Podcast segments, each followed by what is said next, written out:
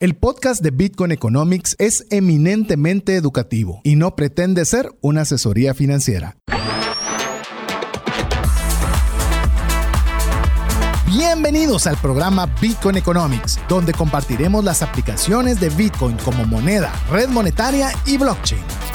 Sé parte de la nueva economía descentralizada. Iniciamos. Así es, le damos la cordial bienvenida a un programa más de Bitcoin Economics, específicamente a las tres chocas, dirían en Guatemala, que son tres monedas de 25 centavos, al programa número 75, en el cual vamos a conversar sobre lo que son los principios de economía. Hoy el programa se llama Bitcoin Economics, así que hoy vamos a hablar de la parte de la economía y cómo se relaciona con el tema de Bitcoin.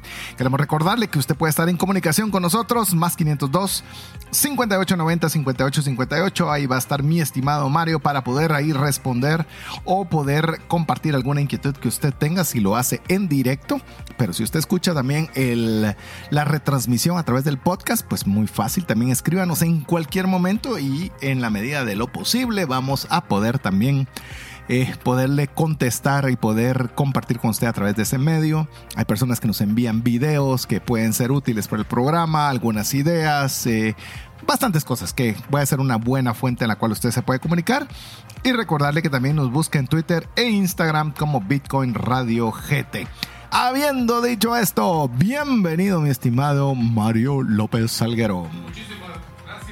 Yo creo que estamos ahí. No te quiere. Maco, no, quiere. que vos hables el día de hoy. Está bien, pues gracias Maco, pero gracias César y a todos los invitados del día de hoy en nuestro programa número 75 de Bitcoin. Como les recuerdo, Bitcoin no solo es una volatilidad en el valor de Bitcoin, es una criptomoneda, es una red monetaria que es el equivalente a estar utilizando eh, una de las tarjetas de crédito, vamos a utilizar Bitcoin en vez de eso con costos mucho más bajos, podemos mandar remesas y finalmente utilizando la tecnología de blockchain. Como ustedes saben, Bitcoin está haciendo una revolución en el modelo económico de muchos países, si no es que decir en el mundo, y hoy tenemos que conocer cuáles son esos principios básicos de la economía y cómo aplican para Bitcoin. Así que si ustedes quieren tener un entretenimiento sabiendo de economía y de Bitcoin, este es el episodio para ustedes. Más 502 58 90 58 58. Póngale trabajo a Mario para que esté ahí pendiente del WhatsApp y pueda usted interactuar con nosotros. Así que queremos, eh, va a ser una dinámica interesante. Eh, si bien vamos a de alguna forma expresar de una forma magistral algunos conceptos, magistral no de extraordinarios, sino de la forma de poder comunicar eh, algunos conceptos fundamentales de la economía, pero también vamos a, establecer si realmente Bitcoin tiene una relación con cada uno de estos fundamentos.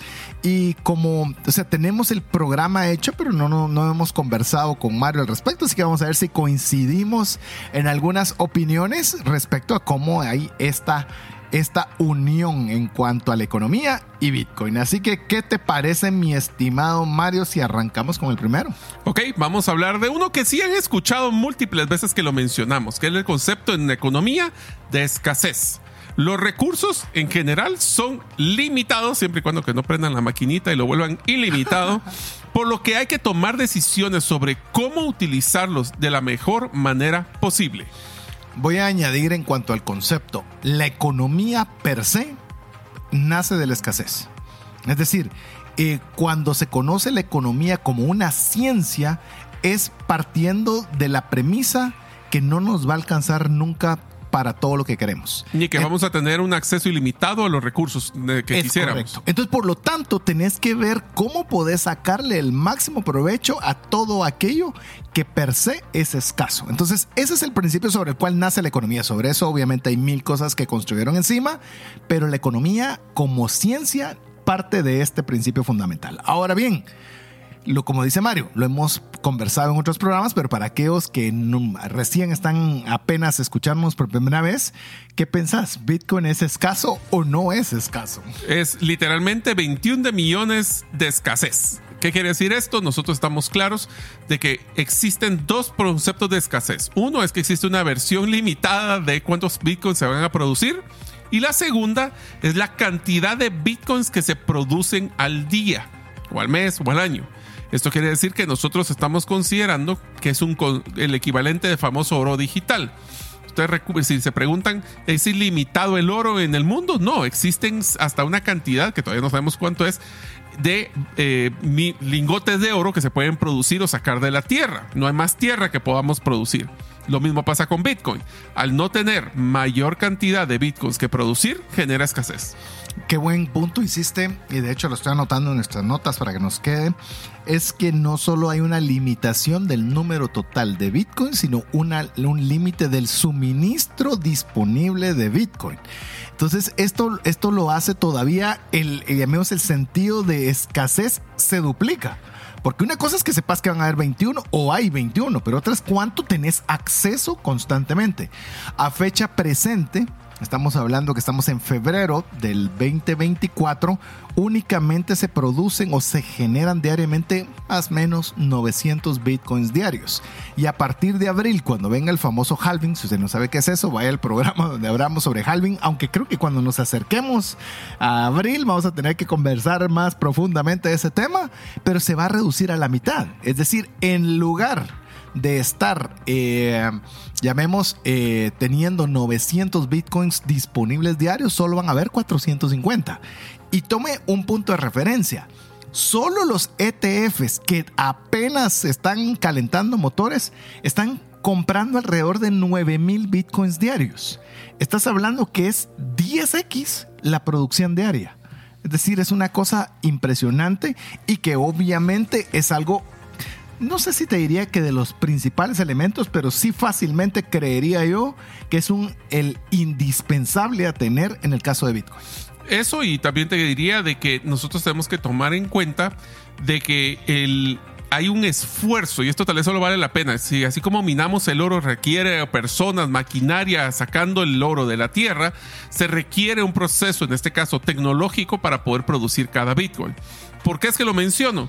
Porque nos damos cuenta de que entonces nosotros estamos eh, teniendo la diferencia con una moneda fiat, donde literalmente para poder producir un trillón de dólares solo tiene que hacer una transferencia bancaria. Que efectivamente no hubo un esfuerzo, no se apreció el esfuerzo de haber generado dicho dinero. Y también eh, a nivel autoridad, simplemente dijo se emite y se acabó no es lo tenemos que cotejar contra nuestra capacidad de pago, lo tenemos que cotejar contra qué? Contra nada. Entonces, la escasez sin duda es el elemento fundamental de economía y en el caso de Bitcoin muy apegado. Vamos con el siguiente que es costo de oportunidad. Este es otro de los conceptos fundamentales de economía que se refiere que al elegir una opción renunciamos a otras. El costo de oportunidad es el valor de la mejor alternativa sacrificada. Qué chilero está ese concepto. Bueno, chilero dije, ¿verdad? Pero eh, qué bonito. nos oyen en muchos lugares y es una palabra muy chapina para decir qué bonito. Ahí nos damos cuenta de que a la hora, y lo voy a poner con palabras del programa, en el momento que nosotros utilizamos Bitcoin, le estamos diciendo que no a otras opciones de dinero. Eso implica desde el tema de moneda fiat hasta otro tipo de, transacciones eh, financieras digitales. Aquí empieza la parte interesante. El costo de oportunidad se basa también en el costo de generación o de movilidad del dinero. Entonces nos damos cuenta que existe una oportunidad de poder mover dinero sin costo o a un menor costo si fuera una red monetaria que lo hiciéramos con otra de las redes que estamos utilizando como que son las, las remesas o inclusive pagos con tarjeta de crédito. De hecho, vos mencionás algo muy importante, por el costo de oportunidad no solo es el costo de oportunidad de invertir en A o en B, sino el costo de oportunidad de que me sea más barato transaccionar en una cosa o en la otra.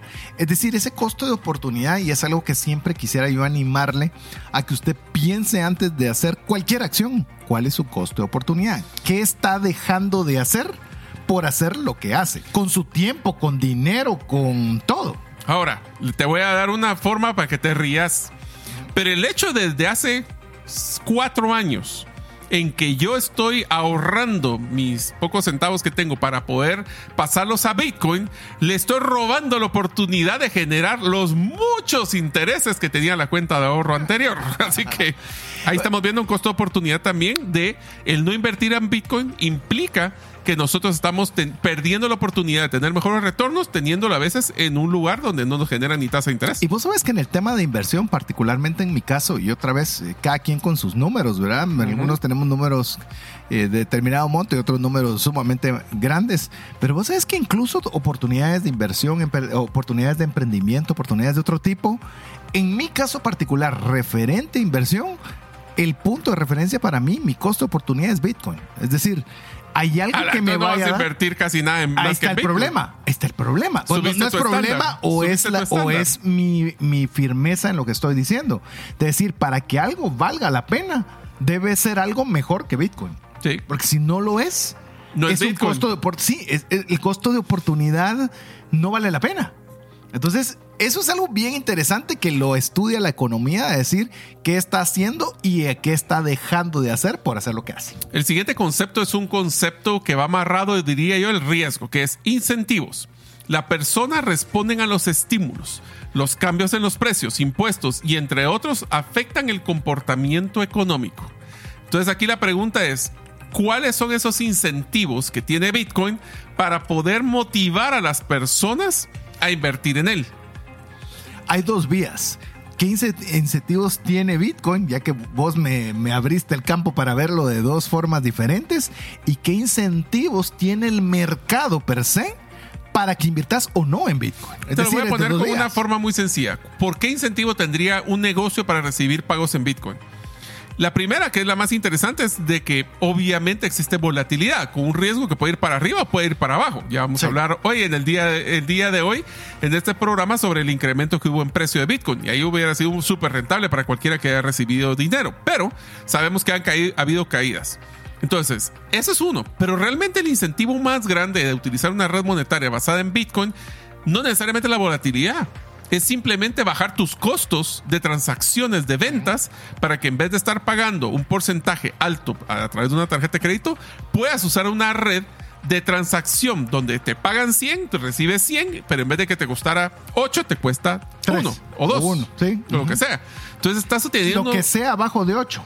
es un incentivo. Cualquier cosa es un incentivo. Entonces ahí existen incentivos para poder utilizar la red monetaria para los inversionistas, utilizar el, al como un resguardo de valor y para en mi caso, pues simplemente no gastarme mis ahorros. Y te voy a decir algo, porque estamos hablando de que obviamente hay incentivos que son del ecosistema, en el cual puede ser impuestos, eh, políticas económicas, y te lo pongo así. acceso al dinero. Eso te iba a decir.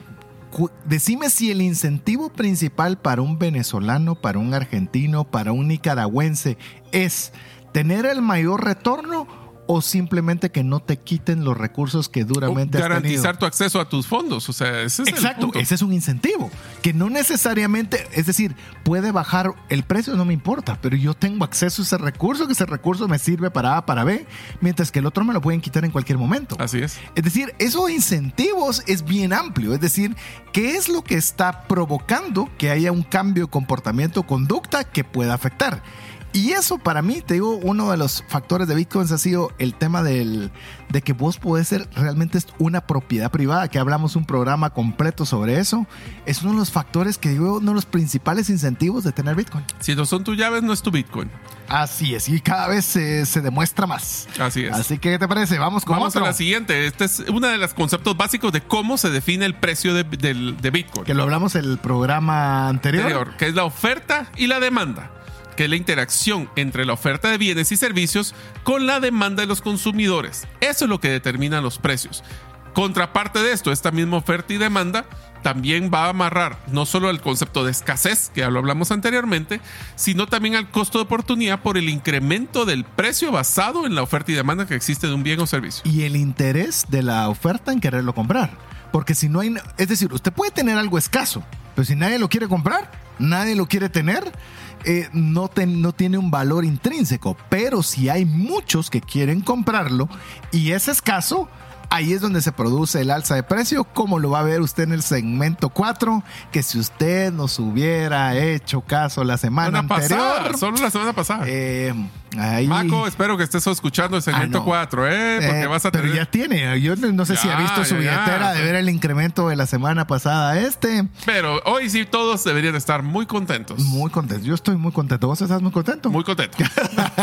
estamos contentos. Estamos contentos porque vamos a escuchar buenos mensajes para usted y le animamos que si usted quiere apoyar el programa, por favor, eh, considere entre sus proveedores aquellas empresas que nos están permitiendo con su esfuerzo y ayuda de tener este espacio al aire. Escuchemos sus mensajes. Tus clientes se confunden de tu propuesta única de valor y por ende te comparan únicamente por precio. Tu embudo de ventas no está generando los prospectos que necesitas. Tu estrategia y tu cultura no generan el compromiso de tus colaboradores a la ejecución. En Gerente de los Sueños te acompañamos con herramientas prácticas, simples y relevantes para acelerar tu negocio. Pide tu cita en la página gerentedelosueños.com. Cuando llega una enfermedad, surgen dos preocupaciones, la financiera y la salud. Tener el seguro médico adecuado te permite concentrarte en lo más importante, recuperar la salud. Contrata un seguro que te dé acceso a los mejores hospitales del mundo y con cero deducible en hospitalizaciones en Guatemala. Solicita el tuyo al WhatsApp 5995 4444. Si sientes que no te alcanza el dinero y que necesitas ordenar tus finanzas, el curso Transforma tus finanzas es para ti. En él aprenderás a gastar con inteligencia, salir de deudas, ahorrar con propósito, generar más ingresos y mucho más. Adquiere el curso en la página cesartanches.com en la sección de recursos. Invierte en tu educación financiera y transforma tus finanzas. Queremos agradecer, le recordamos más 502 58 90 58 58, la forma en la que usted se puede comunicar. Si usted nos escucha en podcast, no se preocupe, escríbanos. Y si usted nos escribe por primera vez, pues eh, lo vamos a incluir en nuestra lista de difusión. Si usted guarda ese número dentro de sus contactos y le mandamos el podcast más reciente. No importa dónde usted se encuentre, el segundo país que más nos escucha es Emiratos Árabes Unidos, que a veces, se, mire, son unos eh, países que yo hubiera pensado Estados Unidos, México, no no soy en, unos países algo lejanos al nuestro. Así que agradecemos a todas las personas que nos escuchan en cualquier parte del mundo. Recuérdese, más 502 5890 5858. En esta oportunidad, hablando en el programa número 75, los principios de economía y Bitcoin. Así que vamos con el siguiente, que es el principio de la competencia Usted no es el único que produce lo que está produciendo, ni es el único eh, que está por consumir algo. Hay competencia y la competencia entre empresas, que es la normal como nosotros podemos eh, estudiar en economía, tiende a mejorar la eficiencia y reducir los costos. Que aquí viene un doble competencia si queremos hablar de Bitcoin. Uno es la competencia del resguardo de valor, donde compite Bitcoin con, las fiat y el oro y cual inversiones. El resguardo de valor con oro con oro y, el, y a nivel de, no red monetaria, pero de moneda, por decirlo así, criptomoneda, tendría que ser con, con sus otras con sus otras criptomonedas. Entonces, eh, como resguardo de, valor, puede ser con el oro, puede ser con las monedas fiat. Como moneda estás con el fiat, estás con, dólar, tarjetas de crédito, como medio de pago, medio con de pago. de crédito. Entonces, imagínense cómo va,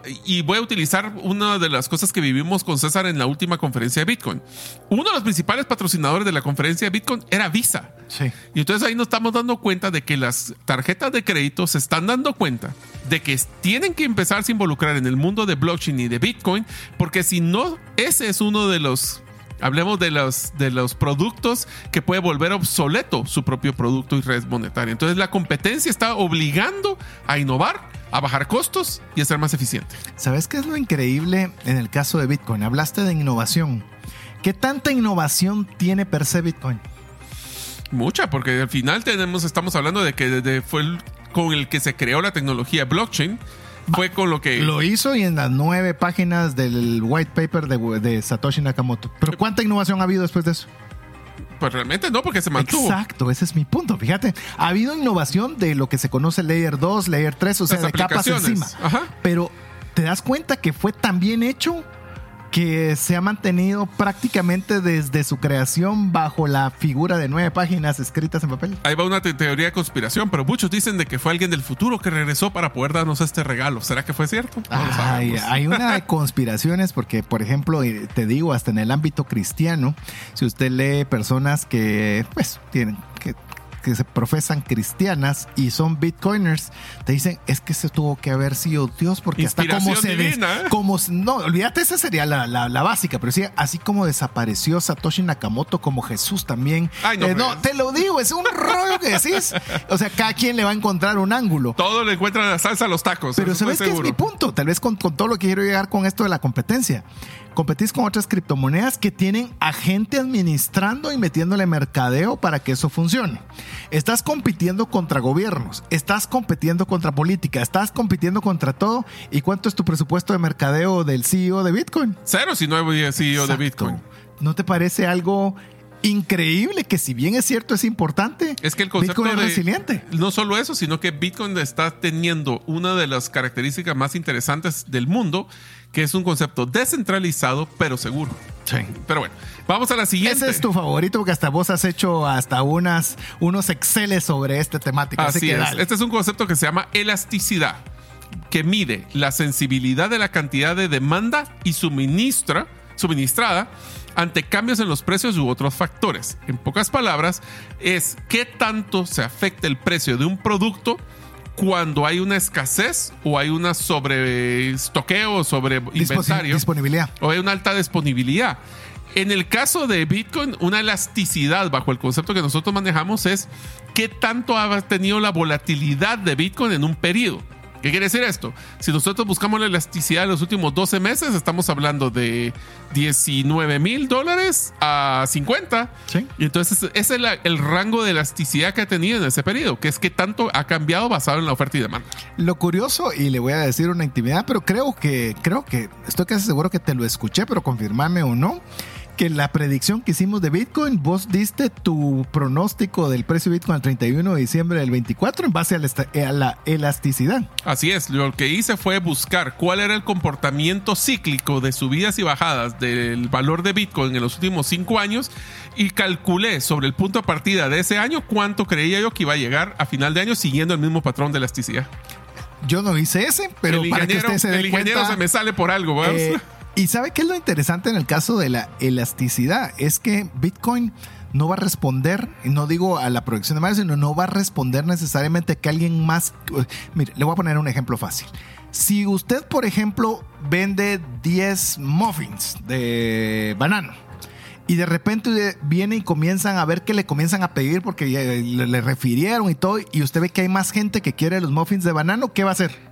Producir más. Exactamente. Pero en el caso de Bitcoin, como ya lo explicamos, eh, por más que más gente quiera más, este se convierte en un tipo de moneda inelástico, porque no puede aumentar la, de- la producción de Bitcoin por más que hayan más personas que quieran Bitcoin. Voy a hacerlo de una forma de broma. No puedo hacer más rápido el Internet para mover las transacciones de la banca central a los bancos para poder hacer más rápido las transacciones de trillones de dólares. Exacto. Entonces que- ah, es bien interesante cómo se comporta Bitcoin con cada uno de estos eh, elementos fundamentales de la economía. Vamos con otro fundamento más, que son las externalidades. Esto se refiere a los efectos secundarios no deseados o beneficios no reconocidos de las acciones de las personas. Esos son todo aquello que el, cómo el entorno afecta lo que vos estás haciendo. Bueno, el concepto de Fear and Greed Index es eso. Es el Fear and Greed Index, entra entre las externalidades. que es mide, Emociones. mide la parte emocional de qué tanto miedo o avaricia estamos teniendo. O incluso suponete el que venga una empresa muy reconocida y decida comprar. Esto es una externalidad que no respeta un patrón, A no ver. respeta... Lo vamos a utilizar con lo que yo aprendí de Franklin Covey de círculo de influencia, círculo de preocupación. Yo puedo pasar toda mi vida preocupándome qué va a hacer BlackRock, qué va a hacer el gobierno de Estados Unidos, que va, China va a volver a, a prohibir el Bitcoin por doceava vez, pero yo no controlo nada de eso. No, Yo sí controlo cuánto dinero invierto en Bitcoin. sí. O cuánto salgo, de- desinvierto en Bitcoin o utilizo como medio de pago. Pero sí puede influir en B, en C y en D, persona. Correcto, pero esas son externalidades. Correcto, no Esas depende de vos, Fuera, fuera de, de mi vos. alcance. Así es. Pero esas eh, tienen que tener mucho cuidado porque obviamente tienen patrones y tienen tendencias. Pero bueno. Va a ser otra que te va a gustar. Ah, la función del gobierno. Puede intervenir e intentar corregir fallas de mercado, proporcionar bienes públicos y regular la economía. Aquí hemos hablado no solo del concepto de, por ejemplo, el tipo de cambio en nuestro país de Guatemala, cómo se ha mantenido estable en los últimos 20 años, un poquito más. Sí, 20 años. Sí, fácil. Y eh, eso es por pura, pura función del gobierno. O sea, ellos han estado controlando eso. ¿Es bueno o es malo? No lo sé. Pero una de las cosas que estamos claros es que la economía o la política económica de uno de los países, ya sea Estados Unidos o Guatemala, afecta directamente el resguardo de valor a través de la inflación y lo vamos a platicar. Pero lo más importante es que ellos son los que te pueden limitar acceso a tu, a tu dinero que hablamos que Bitcoin es libre de todo eso. Es la pura oferta y demanda. Inclusive te digo que esas, esas intervenciones gubernamentales, por ejemplo, como ha pasado en Estados Unidos durante este último gobierno, que han hecho que el, aumento de la inflación sea absurdamente elevado y, y la pérdida del poder adquisitivo, eso ha provocado que se aprueben los ETFs, eso ha provocado que Bitcoin tenga mayor adopción y es algo que el gobierno per se no necesariamente buscaba, pero que con sus políticas económicas ha hecho que la gente reaccione de una forma, en este caso, eh, muy favorable hacia el caso de Bitcoin. Y ahí regresamos al punto como lo que son los casos extremos de Venezuela, en el caso de Argentina, donde realmente nos damos cuenta que un Bitcoin es una forma de hablar de una moneda global que no se apega a lo que pide un gobierno y lo que está de turno. Que son personas al final con intereses y con beneficios por hacer ese tipo de cosas. Y que cualquier medida que tomen con buena, mala intención, con estudio, sin estudio, va a afectar el ecosistema y en el caso de Bitcoin va a reaccionar de una forma como la reaccionaría igual o diferente cualquier otro tipo de moneda. Y una de las cosas que es interesante con respecto, y voy a hablar de que la política económica de Guatemala es una de las mejorcitas que existen, Sí. o sea que Sí. el Banco de Guatemala ha hecho muy buen trabajo en mantener esa estabilidad. ¿Por qué? Porque a las personas no les gusta la volatilidad, no les gusta los brincos, quieren que sea más estable. Y ese es el rol del Banco de Guatemala. La certeza. O la, ban- la banca central de un país. Esa certeza y es no mantener una incertidumbre de qué tanto es la elasticidad de, la- de lo que va a pasar. Que imagínense que si hoy apareciera el Quetzal a 9 y mañana apareciera a 6. ¿A cuánto vendes y a cuánto compras? Así es. O sea, es decir, esas ¿Qué es lo, intervenciones qué es lo que pasa en Bitcoin? ¿Qué es lo Sí. que pasa en Bitcoin? Por eso es que todavía Bitcoin no es una, una forma en la que vos podés tarificar un servicio porque no te permite aún esa. Por eso es que cuando hablamos de comprar en Bitcoin, no es que estés gastando tu Bitcoin necesariamente, es que estás utilizando la red de Bitcoin, que es una red monetaria para hacer la transferencia de valor. No de vender o comprar Bitcoin. Son dos cosas separadas. Por eso es que le decimos siempre: criptomoneda, red monetaria y blockchain. Son tres cosas diferentes.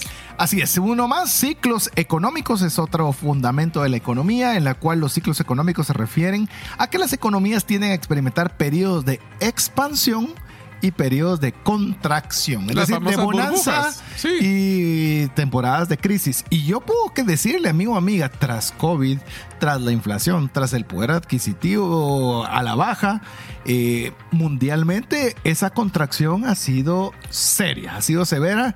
Y lo peor es que no le puedo decir que ya salimos. No. Pero mira, lo- hay ciertos comportamientos cíclicos, ya lo hemos visto muchas veces. Cuando el gobierno de Estados Unidos pone tasas de interés muy bajas, empiezan las personas a comprometerse con el dinero, empieza a subir la tasa, se meten en problemas y esto ha pasado muchas veces en la economía, por lo menos en los últimos 100 años. Y en el caso de Bitcoin, usted lo puede ver en el, to- el año an- 2023, en, en enero andaba Bitcoin al precio de 16 mil, en lo cual pues estaba en un precio sumamente bajo, en un periodo de contracción. Y pues como ya escuchará en las noticias, está muy superior a un año después, donde ya podemos ver una época de expansión. Eso Son los, dos, en todos los lados. dos ciclos que tenemos, el bear market y bull market. Ya, ya tienen hasta nombre, ya sabemos cuándo está para abajo, cuándo está para arriba. Y obviamente si tuviéramos la bola de cristal para saber exactamente cómo va a parar Bitcoin, pues seríamos un poco millonarios. Pero bueno. Eh, sí, así que, pero bueno, lo que como todavía necesitamos de que este programa pueda salir al aire, necesitamos que usted también nos ayude apoyando a nuestros patrocinadores del programa, escuchando estos mensajes importantes para usted. Si sientes que no te alcanza el dinero y que necesitas ordenar tus finanzas, el curso Transforma tus finanzas es para ti. En él aprenderás a gastar con inteligencia, salir de deudas, ahorrar con propósito, generar más ingresos y mucho más. Adquiere el curso en la página cesartanches.com en la sección de recursos. Invierte en tu educación financiera y transforma tus finanzas. ¿Te gustaría establecer si el invertir en criptomonedas es para ti? En el libro 10 razones para invertir en criptomonedas y 5 para no hacerlo, aprenderás de forma simple, amena y práctica los conocimientos básicos sobre esta forma de inversión. Adquiere el tuyo al WhatsApp 2433 4589 o en las principales librerías del país. Si vives fuera de Guatemala, búscalo en Amazon. ¿Sabes que muchos de tus procesos de control, trazabilidad y automatización pueden hacerse de forma más eficiente, rápida y confiable, todo a través de blockchain? Esto lo hacemos en tres simples pasos. Conocemos tu necesidad, desarrollamos tu plataforma en blockchain y te acompañamos en la implementación efectiva. Conoce cómo esta tecnología mejorará tus resultados. Haz tu cita en blockchainlatam.gt. Queremos agradecer cada uno de los mensajes. Recuerde, más 502 58 90 58 58. En esta oportunidad estamos conversando. Yo sé que usted quiere llegar al segmento 4 del precio. Yo lo sé y todas las noticias relacionadas. Pero nos va a tener que tener paciencia con este tercer segmento. Que le puedo decir una cosa. Si usted está escuchando este programa en particular el día de hoy, le puedo decir que va a saber mucho más de economía que muchas personas, no lo digo que economistas, pero por lo menos que la enorme mayoría de personas, usted va a poder hablar, hablemos un poco de la escasez, del costo de oportunidad, cómo los, los incentivos afectan la oferta y la demanda y cómo se interrelaciona con la competencia para calcular la elasticidad y todas esas externalidades que a pesar de que haya un ejercicio de gobierno y ciclos económicos, usted pueda saber qué alternativa de inversión es mejor. ¿Qué te parece? ¿Qué te parece? Y si usted acaba acaba de escucharnos, regrese y escuche el podcast de los dos segmentos anteriores para entender todo lo que acaba de decir César. Así que, si no entendió, no se preocupe, ya puede escuchar el podcast. Que eso es lo bueno del podcast. Vamos a la siguiente, que es uno de los factores más importantes que afectó y como platicábamos con César, hemos estado evaluando esto, especialmente en Estados Unidos, que es la inflación, que es el aumento generalizado y sostenido de los precios. Aquí no, inflación no es que vaya para atrás, es que siempre va para arriba el crecimiento de el precio. Aquí no es, piénsenlo de una forma. La misma libra de azúcar hace cinco años costaba la mitad de lo que cuesta ahora. Entonces, ¿por qué siendo el mismo producto ahora necesita más dinero para poder comprarlo? Eso es porque el dinero per se ha perdido el valor adquisitivo. Y eso es la inflación. Y eso es importantísimo para la economía, porque eso implica que si las personas ya no pueden comprar lo mismo con el mismo dinero, entonces significa que va a repercutir sobre el uso de los recursos en la economía. Entonces no es un factor menor. La inflación es un elemento clave para, para los estudios de economía y aquí es donde Bitcoin resulta ser el resguardo de valor, como lo decía Mario, de decir, si yo tengo un Bitcoin comprado hace cinco años, quizás, no, muy seguramente no, o sea, podía comprar mucho menos de lo que podría comprar con ese Bitcoin hoy día. Entonces, ¿eso qué implica? Que si yo tenía un Bitcoin hace cinco años, lo que me implica es que ahora puedo comprar más cosas años después. la inflación es totalmente lo opuesto. Es que con el dinero que tiene va a poder comprar menos cosas. Entonces lo que hay que buscar, y lo hemos conversado también en el programa de Radio Mario, es que se, se vuelve el desafío principal de las tesorerías de las empresas. ¿Cómo pueden preservar el valor del dinero para los socios? Que ganas un 100 mil en, un, en este año, pues esos mismos 100 mil, si solo lo meten en una cuenta sin ningún tipo de interés esos 100 mil el siguiente año ya no se puede comprar lo mismo y por ende está perdiendo de valor las utilidades de su negocio o el patrimonio que tenga de su negocio si no lo maneja de una forma la inflación le va a afectar. Solo hago un pequeño hincapié porque la inflación es tan importante porque a diferencia de lo que es las monedas tradicionales fiat como el dólar o el quetzal es la maquinita de, de, trabajar y de poner más dinero, más dólares en el mercado, el que genera la inflación. ¿Recuerdan oferta y demanda? Entre más dinero hay en el mercado, menos, cuesta, menos valor tiene y por ende necesitamos más para poder comprar las cosas. Vean este mensaje que puso Piero Cohen, que es de los cofundadores de la billetera Osmo, y que me gustó mucho y, ejemplifica el tema que decía Mario. Voy a leer textual lo que él puso en su tweet. Dice, un portafolio de inversión con solo un 1% en Bitcoin y un 99% en efectivo ha superado al Standard Poor's en los últimos 10 años. Ahora bien, dice, si colocas el 1% de tu portafolio en Bitcoin y su valor se multiplica por 100, habrás multiplicado tu patrimonio neto con solo el 1% de exposición. Pero si colocas el 1% de tu portafolio en Bitcoin y su valor cayera a cero, lo cual es casi imposible que suceda, apenas lo vas a notar. Es decir, si usted se da cuenta, la, posibilidad de hacer una distribución adecuada para poder tener una diversificación de sus recursos para poder enfrentar la inflación es hasta matemáticamente lógica. Uno de los siguientes conceptos que voy a platicar es la interconexión global. Las economías están cada vez más interrelacionadas a través del comercio internacional y las finanzas. Pero aquí viene la diferencia donde Bitcoin realmente hace un gran cambio. Cuando tú quieres llevar dólares a otro país, tienes que hacer el cambio, el tipo de cambio famoso. Sí. Bitcoin es Bitcoin en Tumbactú, que sí sabemos que es un lugar Sí, físico. sí existe. que en Guatemala, que en Estados Unidos, que en China. O sea, el mismo Bitcoin vale lo, no vale lo mismo, pero sí es el mismo valor eh, guardado que tiene en cualquier país. Uno. Y dos, no existen barreras ni económicas ni geográficas para hacer transacciones de Bitcoin con otra persona. Que eso es principalmente uno, una de las fortalezas más grandes que tiene Bitcoin, que no reconoce fronteras. Es más, podría ser la primera moneda que se utiliza en el espacio, porque no tiene ninguna limitación Geográfica. física para poder trasladar valor. Por cierto, Tumbactú está en Mali, solo para que ustedes sepan. Ah, va. ¿Dónde queda Mali, vos? Porque eso sí. en África, supongo, en algún lugar. Ahorita Ah, te voy a decir. Bueno, pero una de las Por el cosas. río Níger. Ah, sí, entonces sí. Entonces, solo para que tengan una idea, ya en mi caso, personalmente, ya una, con una de mis empresas logramos hacer pagos de proveedores en España utilizando Bitcoin. Y fue más rápido, dinámico, fue inmediato y el costo fue nada comparado a lo que hubiera hecho una, tran- una transferencia electrónica. Y contá cómo estuvo tu proveedor. con- de que Está feliz porque lo que hizo fue guardar ese dinero y ese- esa compra fue como lo- la realizamos tal vez cuando estaba como en 30. O sea, solo ahorita ya tuvo un 67% de incremento del valor de lo que le pagué. Así que para que se dé cuenta que esa interconexión global es algo importante en la economía y también en ello. Vamos a ver otro elemento que es productividad, que es la cantidad de producción por una unidad de insumo. ¿Qué tan productivo es aquello que usted está produciendo? Es decir, ¿qué tanto lo puede multiplicar eh, la producción? Si usted, yo qué sé, los mismos cupcakes de banano, ¿cuánto le está costando y cuánto le está ganando? Y si vendiera en lugar de 10, vendiera 20, ¿qué tanto sería por su economía a escala? ¿Cuánto le está costando por cuán- cuánta eficiencia está teniendo usted en su producción. Y algo bien importante en el caso de Bitcoin es que eh, los Bitcoins son generados a través de energía. Y cuando es a través de energía, el, el- el ecosistema de Bitcoin tiene que buscar energía económica, económica barata. Y renovable. para- y renovable para que sea sostenible. Si no, de lo contrario, no saldrían los números para poderlo tener. Y solo voy a, contra- a ponerle una contraparte a lo que acabas de mencionar, César, con el tema de productividad.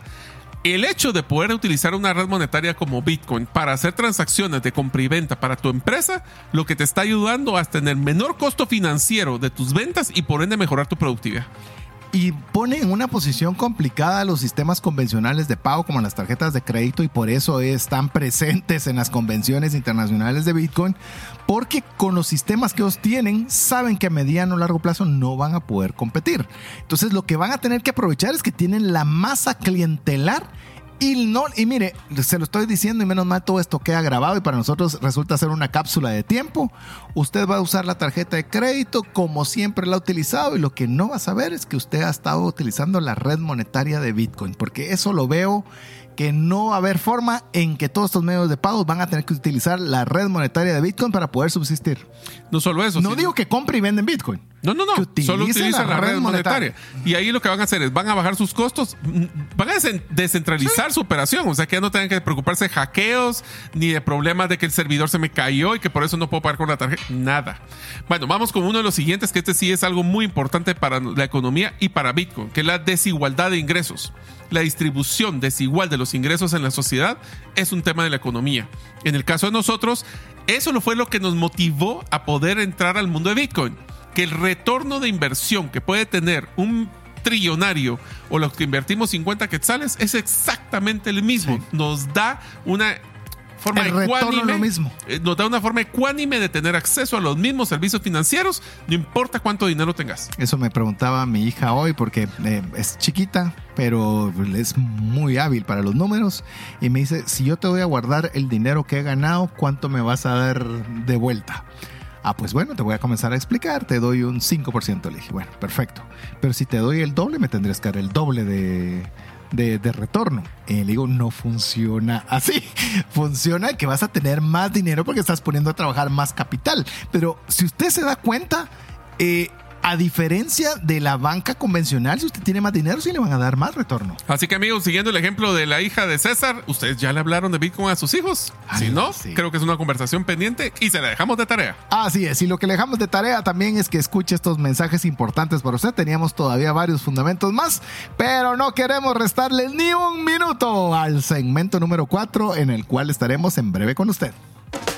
¿Deseas aprender a invertir en criptomonedas y no sabes por dónde iniciar? El curso Realizando tu primera inversión en criptomonedas te guiará desde cero hasta realizar tu primera inversión. No necesitas experiencia o conocimiento previo. Adquiere el curso en herramientasprácticas.com e ingresa el código Bitcoin Economics para poder obtener 5 dólares de descuento. Si sientes que no te alcanza el dinero y que necesitas ordenar tus finanzas, el curso Transforma tus finanzas es para ti. En él aprenderás a gastar con inteligencia, salir de deudas, ahorrar con propósito, generar más ingresos y mucho más. Adquiere el curso en la página cesartanches.com en la sección de recursos. Invierte en tu educación financiera y transforma tus finanzas. ¿Deseas realizar una desintoxicación digital en donde vives y trabajas? Para esto necesitas rodearte con la naturaleza, pero de una forma sostenible. En By Botanic te acompañaremos en tus proyectos de jardines verticales, azoteas verdes, paisajismo y jardinización, pero de una forma que mejore el medio ambiente. Para conocer más de nuestros proyectos y cotizar el tuyo, búscanos en la página bybotanic.com. Queremos agradecer cada uno de los mensajes. Recuérdese, más 502 58 90 58 58. No se preocupe si usted no está escuchando en vivo y está escuchando el podcast, usted igual lo puede hacer. Y nosotros en un horario hábil nos tomaremos el tiempo de leerlos y poderle escribir. ¿Por qué le digo esto? Porque nos escuchan en todas partes del mundo, lo cual agradecemos. No lo decimos con orgullo, sino con mucha gratitud. Y diciéndole que cada uno de los mensajes es leído con mucho aprecio por el tiempo que se toman en hacerlo. Pero bueno, estamos en el programa número 75, en el segmento número 4, el segmento esperado que nosotros nos gustaría, yo creo que lo vamos a titular. El segmento 4 se llama la cápsula del tiempo. ¿Por qué? Porque aquí le estamos diciendo todas las semanas, suba o baja, nosotros le decimos cuál es el comportamiento de Bitcoin y el Fear and Greed Index que lo tiene Mario a disposición. Bueno, aquí vamos, pues. Esta es probablemente la semana más alegre que hemos tenido en, En Bitcoin mucho. en mucho tiempo.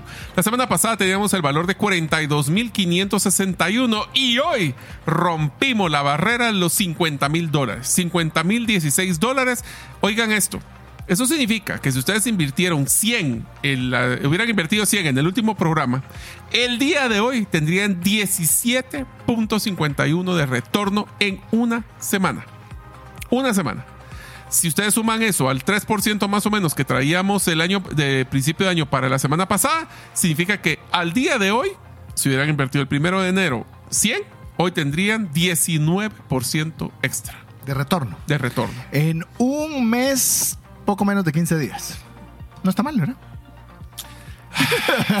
¿Cuánto, cuánto es tu tasa de, de interés en tu cuenta de ahorro? Bueno, eh, te Paco? digo, eh, cero. La mayoría, cuando son cantidades pequeñas, puede ser Va, cero. Y ¿cuál- si está bien es pagada, tu- 5, 5.50. ¿Tu CD? ¿Cuánto es tu inversión a 5.50? corto, a, eh, inversión a largo plazo? está alto. Seis.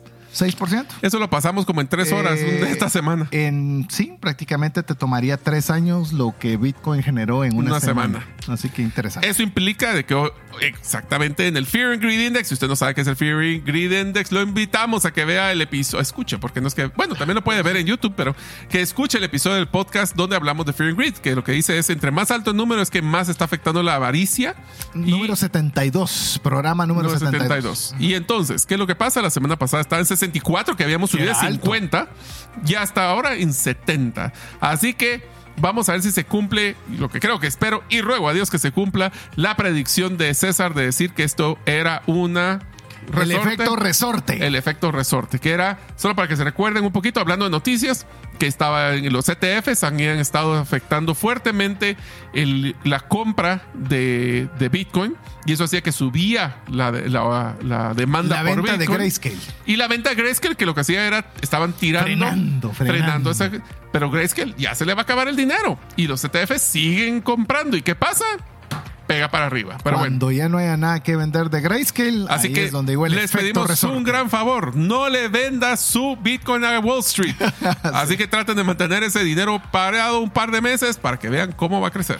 Vamos con algunas noticias también interesantes. Esta, esta noticia está eh, incluso hay un video eh, que, que lo está, llamemos a viva imagen, que usted lo puede ver. Dice que ya está finalmente en funcionamiento. Ya no es un proyecto, ya es un plan, sino en funcionamiento la primera minería de Bitcoin de propulsión nuclear en Estados Unidos. Ururum. Una planta de energía nuclear de 2.5 gigavatios en Susquehanna, en Pensilvania. Así que ya se está utilizando O sea, la energía nuclear para o sea, minar ya Bitcoin. tenemos de termal, tenemos de agua, tenemos de viento y ahora nuclear. Wow. Vaya, está bien. Y nosotros parece. preocupados por un kilowatt, un kilovatio, aquí son 2.5 gigavatios. Ah. Mira el siguiente, Hillary Clinton, si se recuerda, la candidata a la presidencia de Estados El Unidos, Demócrata.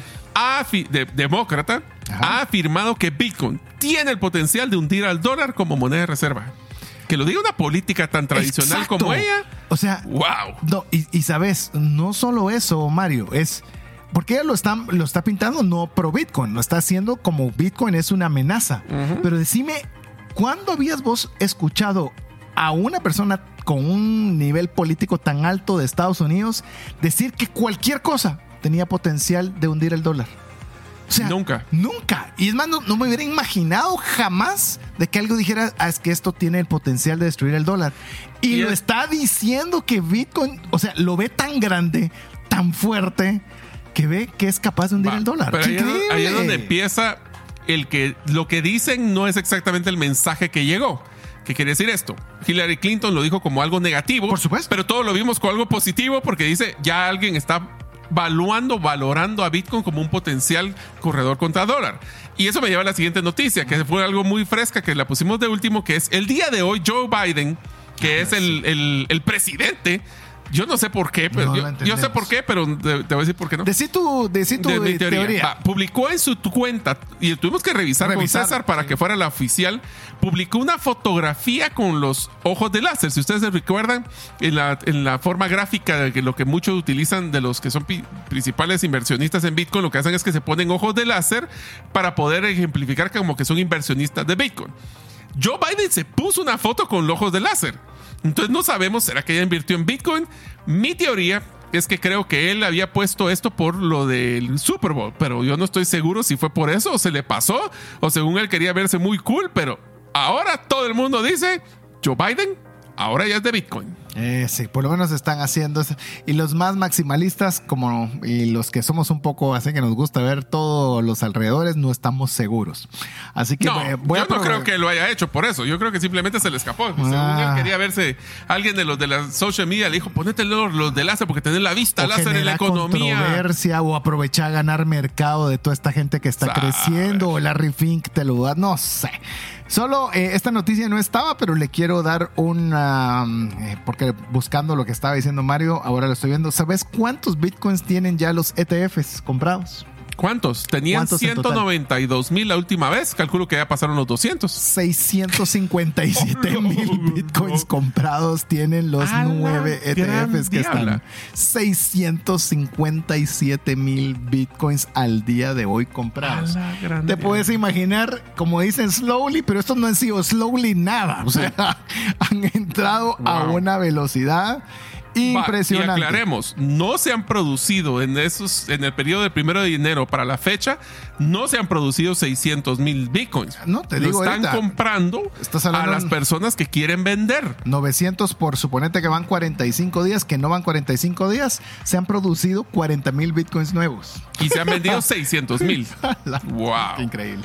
Espere, Eh, vos que Grayscale se apure porque entonces ya vamos a poder ver ¿Por este reporte. crees que te digo que es el efecto resorte? Es decir, si estamos contentos con 50, A ver, ¿te recuerdas No las proyecciones del precio? Estamos hablando de 90, 100 mil te dólares. vas a quedar así corto, grueso, mi amigo. Ay, ojalá. Ojalá. Eh, otra noticia, oficialmente. Rusia se ha convertido en la segunda mayor potencia de minería de Bitcoin del mundo. Después de. China. No, después de Estados Unidos. Recuerda que cuando Ah. salieron los de China se fueron a Texas. Estados Unidos es la número uno y oficialmente ahora Rusia es la número dos. Y esta te la dejo a vos. Esta me encantó. Te la iba a compartir y por alguna razón ya no te la mandé, pero me parece una, una cosa muy bonita. Miren qué interesante. Innovación sobre Bitcoin saliendo del Salvador.